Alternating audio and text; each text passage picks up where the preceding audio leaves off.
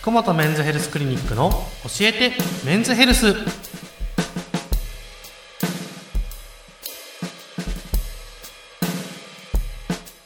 本日も院長の福本和彦先生とともにお送りいたします。先生よろしくお願いいたします。それでは今日の相談です、はい。34歳女性の方です、はい。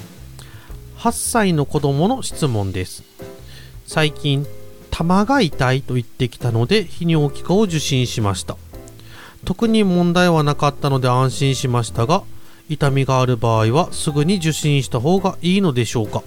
どんな病気が考えられますか？とうんいうことですね。そうですね玉が痛い。8歳の男の子で玉が痛かったらかわいそうですね結構、うん、そうそう、うん。ね。まあ、何があるか分かりませんので、はい。まあ、とりあえず玉が痛いと言ったらもう泌尿器科を受診してほしいなと僕は思いますね。まあ本当いろんな病気が考えられます、はい。で一番重大な病気が、はい。性錯粘点という病気があります。はい。でこれは、まあ、あの性錯というのが、まあはい、玉と、まあ、血管を、まあうん心臓から来る血管をつないでいる管ですね、ん。そこに性管というのも含まれていますが、はい。その性錯というところがくるっと回っちゃう。粘点ですね。そうそうそう。だからは玉がねあのくるっと回転するんですよ、いはい。ね玉って実はね。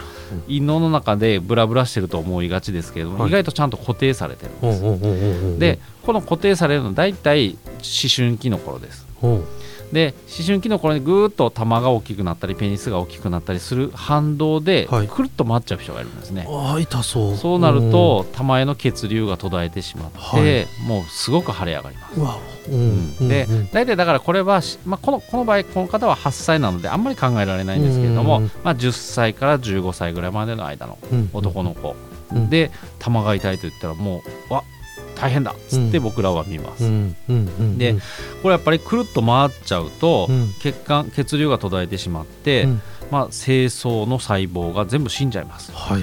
ということは精巣は生き返らない状態になって、はい。将来無精子症になっちゃう、もしくは腐ってしまうと玉を取ってしまわないといけない、というような状態になるので、うん。これは緊急的な状態ですね。うん。でえーこの世代のことが、まあ、僕らのところに来るとすぐに手術の準備をします、うん。でまあ、もちろん診断はします。でうん。超音波をし当てて血流があるかないかというのを調べます、うん。それだけですぐ分かります、うん。ただこのねじれを戻すには、うん。ゴールデンタイムと僕ら言われるんですがはい。あの8時間が限界です。これ痛いと言い出してから8時間以内に戻さないとはいもうダメです、結構時間短いですね。す。授業中になってしまったら結構大変ですね。そうなんです。救急車案件ですね。そうですそうです、うん。だからまあそういう時我慢せずにうんもうすぐにどこでもいいので病院を受診してもらえれば、まあでまあ10歳ぐらいだとまあ小児科さんも見てくれますし、うん。まあ近くでなくても小児科さんどっか24時間やってますから、うんうんうんうんそこに行っていただけるといいのかなと思います。うんうんうんこれ手術じゃないと治らない？そうですそうです。もう外から触ってとかは無理です、ね。無理なんですね。はい。もうくるっと回って戻らなくなってるので、うんうんうんうんもうピッと玉を開けてうん。くるっと回す、うん。戻す。あとはそこに固定する。はい。ね。まあそんな大きな手術ではないんですけれども、今後のためにもすぐしないといけない手術になります。なるほど。うん。他にこれ玉が腫れる病気っていうのはあるんですか、意外とね結構あるんですけれどもうん。まずこの痛みがある場合とない場合ではいはい分かはいれます。はい。痛みがある場合は、うん。まあ、多くは精巣状態といって精巣にくっついている精巣精子の貯蔵庫ですね、はいはいはい。がそこがあのばい菌が入ってしう。まう、そこにばい菌が入って、えー起こる精巣状態炎というのがあります、うんうんうん。これ結構性病のクラミジアである原因とかもあるんですけれども、うん。まあ、いろんなが雑菌が入ってうん。精巣状態炎を起こす、うん。この時はまあ抗生剤を飲めばうん。治りますので、まあ、これも病院に行ってほしいなと思います。はい。他には実はおたふく風邪の時に玉が腫れる場合もあります、へえこれだから子供ですよね、うんうんうんうん。でこれはやっぱおたふく風邪になったらなぜかですねこれうん玉ってすごく頑丈に作られてていろんな雑菌とかウイルスは入ってこないような設計になってるのに、うん。このおたふく風邪の原因のムンプスウイルスというのだけは入ってくるんですよ、まあごく稀にですけどね、うんうんで入ってくるともう清掃がパンパンに腫れ上がりうます、ん。だからおたふく風邪の経過を見てて大体まあ 1, 週5日間ぐらい熱がバンバン出るんですけどその間に玉が腫れたらもうすぐ泌尿器科を受診する、はい。ただこれ実は治療法がないんですよ。おん？ないんです。怖いですね。ムンプスっていうのうん。はおたふく風邪は結局解熱して、まあ、解熱剤飲んで様子を見るだけなので、うん。もうそれをするしかない。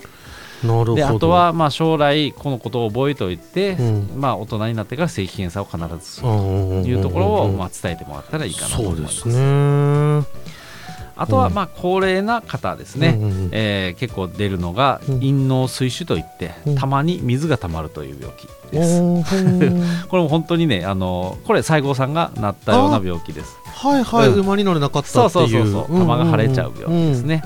うん。まあそういうまあこれも特に病的なものではないので、うん。まあ様子を見てていいんですがかなり大きくなった場合はやっぱりその西郷さんぐらいになった場合はうん。もう手術してうん。ちょっと玉を取るわけじゃないんですけれども、うまあ、水を抜いてあげるという手術ができますので、うんそういうところをする。うん。でこの陰嚢水腫というのは実はちっちゃい子供本当生まれたての1歳ぐら。いで起こる場合もありますうん。うん。ただ、まあ、これはまあ普通に成長すれば戻りますので、うん。様子を見ているというところです。なるほどですね。まあ、いろんな、ね、病気あるんですけれども、うんうん。まあ、自己判断せずにうんやっぱりこう玉が腫れたから、まあ、様子見てたら良くなったからいいんじゃない？じゃなくて、やっぱり医療機関を受診してほしいなと思います。まず腫れたら病院っていうのと、で痛みを伴ったらすぐに救急車そうそう。いう感じですね。そうそうそう。はい。